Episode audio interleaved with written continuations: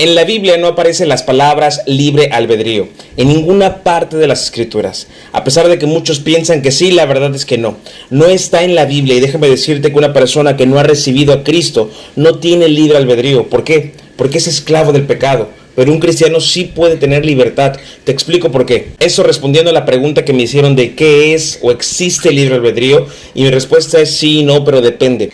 Ojo, no es libre albedrío, es libre albedrío pero como dije, en la Biblia no aparecen estas palabras en ninguna parte.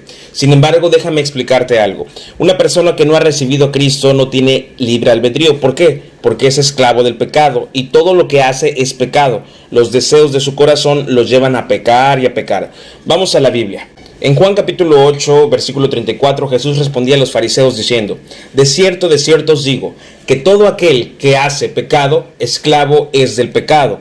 Claramente una persona esclava no puede proclamarse libre porque es una persona esclava. Sucede lo mismo espiritualmente.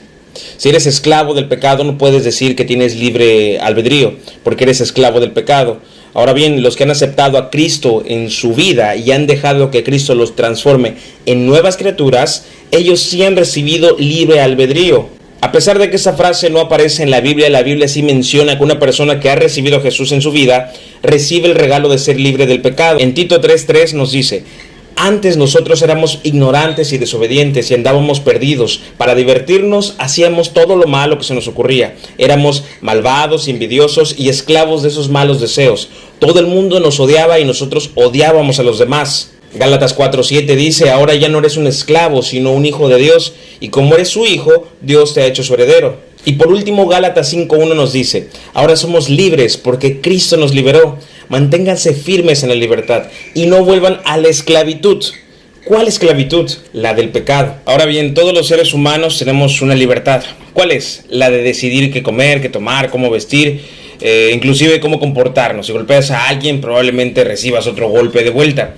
Pero hablando de libertad, de las acciones y deseos de nuestra mente y nuestro corazón, no, déjame decirte que no, que no has, si no has recibido a Cristo en tu corazón, no eres libre, sigues siendo esclavo del pecado y nunca has sido libre.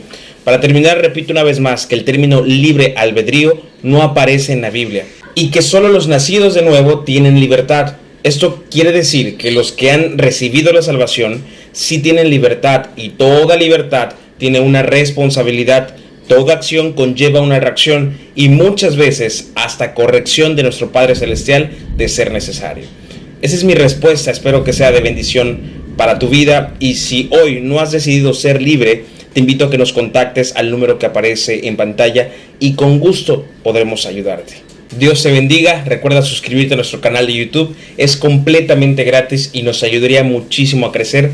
Regálanos un like, un me gusta, coméntanos tu punto de vista y comparte este video con todos sus contactos. Estoy seguro que será de mucha bendición.